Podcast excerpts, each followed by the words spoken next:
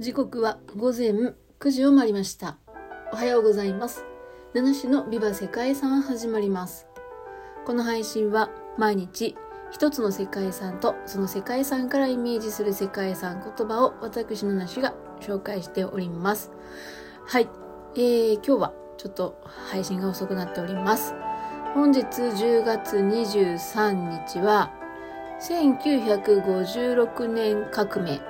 および共和国宣言の記念日だそうです。はい。どこの記念日かというと、ハンガリーですね。ハンガリーです。1956年のこの日、ハンガリー動乱が始まった。うん。ハンガリーではこれを1956年革命と呼ぶそうですね。また、1989年のこの日には、ハンガリーが社会主義の人民共和国から共和国に体制変革した。まあ、そんな記念日だそうです。ですので、まあ、この日に1956年と1989年にハンガリーにとって大きな動きがあったということだそうです。今日はそんなハンガリーの世界遺産をご紹介したいと思います。今日はですね、ま、ハンガリーもね、いろいろありますけども、伝統集落です。えー、ホロー系の伝統集落という世界遺産です。ハンガリー中央のブダペストから北に約 100km。バスで行くと1時間半ぐらいのところにある。伝統的な街並みが残る街です。19世紀に作られた伝統的な家屋で白い漆喰で塗られた、とても可愛らしい、まあ、お家、ね、家屋ですね。屋根の下には、それぞれ異なった家紋的な飾りが付けられるそうです。ね。家紋がね、ある。あ、それがそれぞれの家の印みたいなことなんですかね。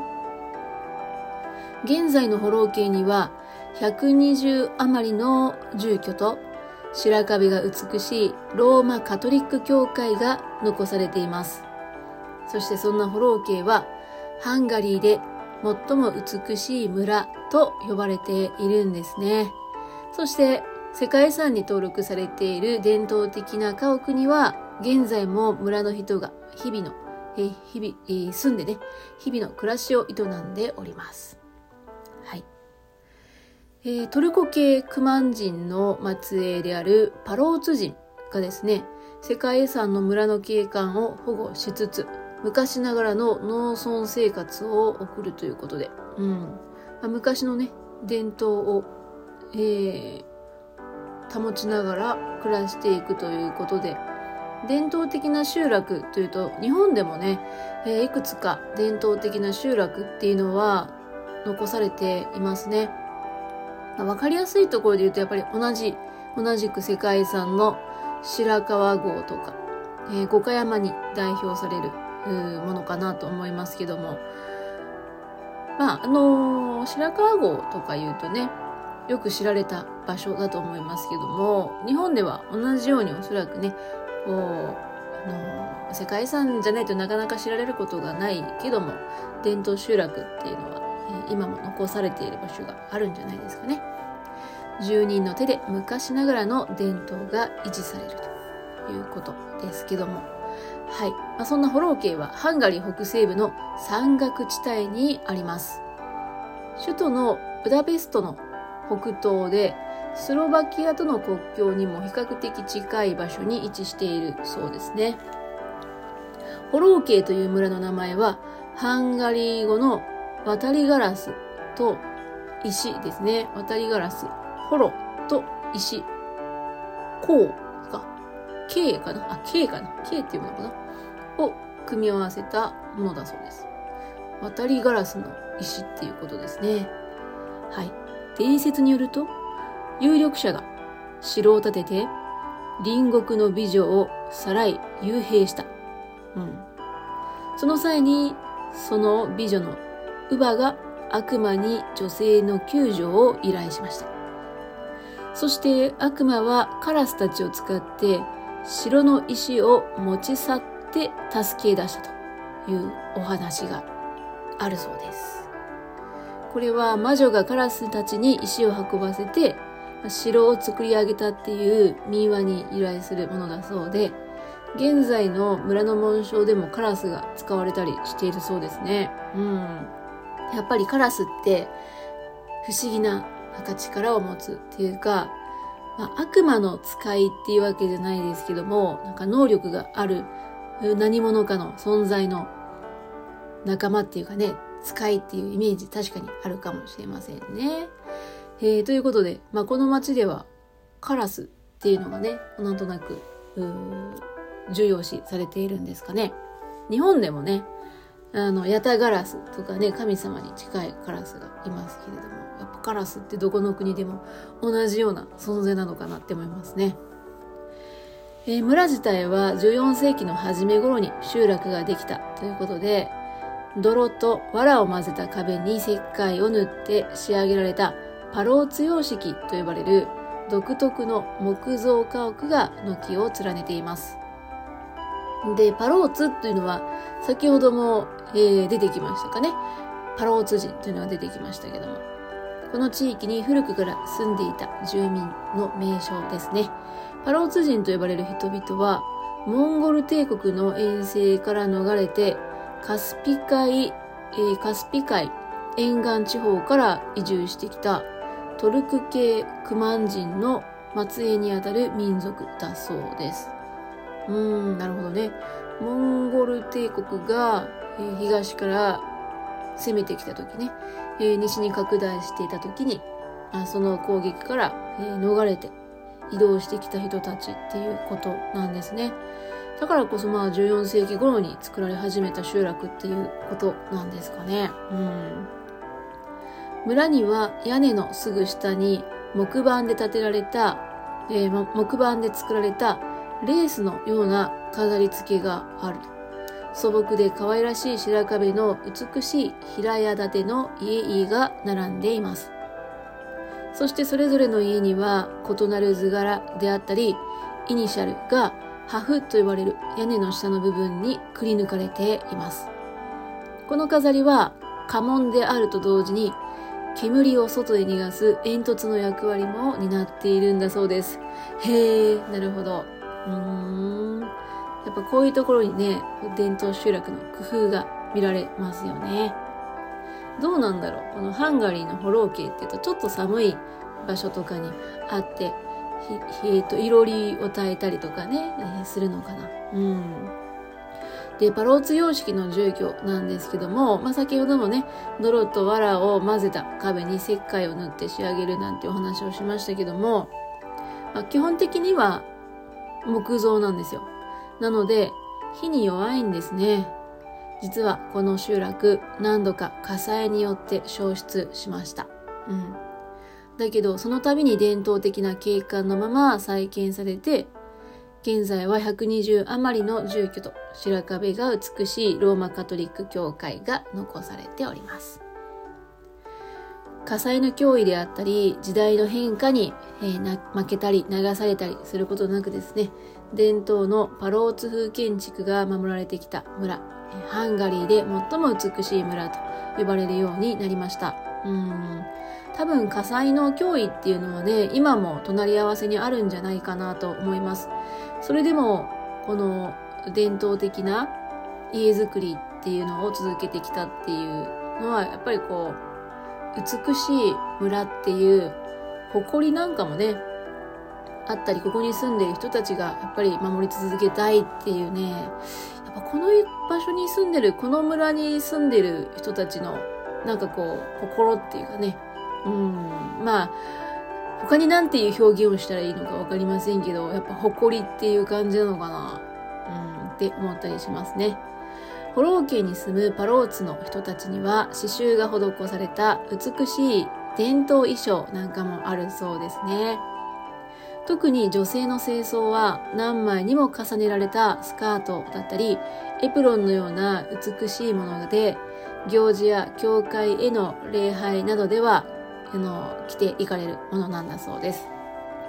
ちなみにホロー家の伝統では女性は結婚してから出産するまでが最も着飾る時期になるそうですね。うん。まあ確かに結婚っていうのも、あるか。うん、で、出産するまでを着飾る時期。うん、なんかちょっと古い伝統じゃない？うん。えー、これは未婚の時期には、つつましやかにね、えー、まあ、つつましやかな女性が、まあ、この集落では好まれるっていうことなんですかね。そして子供が生まれたら、子育てに忙殺されますので、まあ、忙しくなって着飾ることもできないと。だから出産前が一番華やかな時期だっていう考えに基づいているとか。なるほどね。まあまあまあ、これは賛否あるんじゃないですか。うん。いつまでもこういう伝統に、ね、伝統にね、こう、翻弄されるのは嫌だっていうのもあるんじゃないかなっていうふうに思いますね。うん、どうなんだろう。まあ、そんな村づくりもですね、生活にも伝統が残るこのフォロー家という、えー、集落なんですけども、どうですかねあのー、難しいとこですね。外から見る分には素晴らしいなって思いますけど、じゃあ実際にここで生まれ育つっていうのは、今の時代ではちょっと窮屈に感じたりするんでしょうか？難しいな。なんかこう、伝統的な建物もそうだけど、やっぱりそれを維持していくっていうのは、それなりのそこの伝統的な生活とか慣習とか風習とかが、とすごい結びついたものなので、なんかこの村の見た目だけを維持して、で、中の人々の暮らしは、どんどんこう近代化したりとか、うん、文化っていうんですかね、思想っていうのがどんどん変わっていく。それって結構両立が難しいのかなとか思ったりとかもしますね。うん、っていうのはこう、中身のないハリボテになっちゃうっていう、うん、なんかそんなこともある。だから、いやー、住んでみないとわからないな。でもなんとなくそういうことをいろいろ想像したりしますね。うん、日本にもそういう白川郷であったり伝統的な集落っていうのはあるんですけど、白川郷は確かにこういう産業が、えー、維持されているとかっていうのは、もうほとんどないんじゃないかな。どうなんだろうな。昔の伝統的な暮らしってそんなこう経済っていうかね、そこの人々の経済を支えるほどのものには多分ならないから、どんどん変わっていくんだろうな。今私が話したことってこう、ネット上に書いてあるような内容をただ台本にして喋ってるだけなので、実際はもう違うかもな。そんな気がしてきた。いや、行ってみたいな。ホロー系。うん。実際やっぱり自分の目で見て、まあ目で見てるものって、目で見えるものがリアルなものかっていうのも何とも言えないですけどね。観光地になればなるほど、観光用の、うん、観光用のものだけがね、表面に出て、もっと中の本当の生活っていうのを、まあ、見ずに終わるっていうこともあるのかもしれないけど、なんかいろいろ気になってきたなハンガリーね、ちょっと行ってみたいですね。ということで、えー、そんなね、フォロー系です。先ほどもお話ししたようにですね、藁とか泥で作られた住宅、えー、過去にもう何度もね、大火に見舞われています。で、今、ホロー系で見られる建物っていうのは、えー、20世紀、1909年に大火があり、その後、伝統的な家屋を忠実に再現したものだそうですね。うん。で、今は民家の中に宿泊施設なんかもあるそうで、やっぱりその観光事業には結構力を入れてるんじゃないでしょうかね。今世界遺産に登録されたっていうこともありますので。はい。ということで、なんだろう。今まであんまりそんなにこう、めちゃくちゃ、ま興味はあったけど、すごく興味を惹かれるっていうところまで行ってなかったけど、いや、実際にやっぱこう、自分の目で見てみたいなって今日はすごく思いました。はい。ということで、そんな、ホロー系の伝統的集落からイメージした世界遺産言葉は、七転び八起きですね。ね。何度火災にあっても立ち上がって、また元の姿に戻していくっていうこと。これからもそうなんでしょうかね。うん、今はもしかしてそ火災に対する対策なんかもね、結構あるかもしれない。やっぱり実際に行って最新の情報をね、ちょっと、うん、手に入れたいなっていう気持ちになってきました。えー、旅先の候補にハンガリーも入るんじゃないでしょうか。ということで、本日も最後までお聴きいただきましてありがとうございます。では皆様、素敵な一日をお過ごしください。ナナシでした。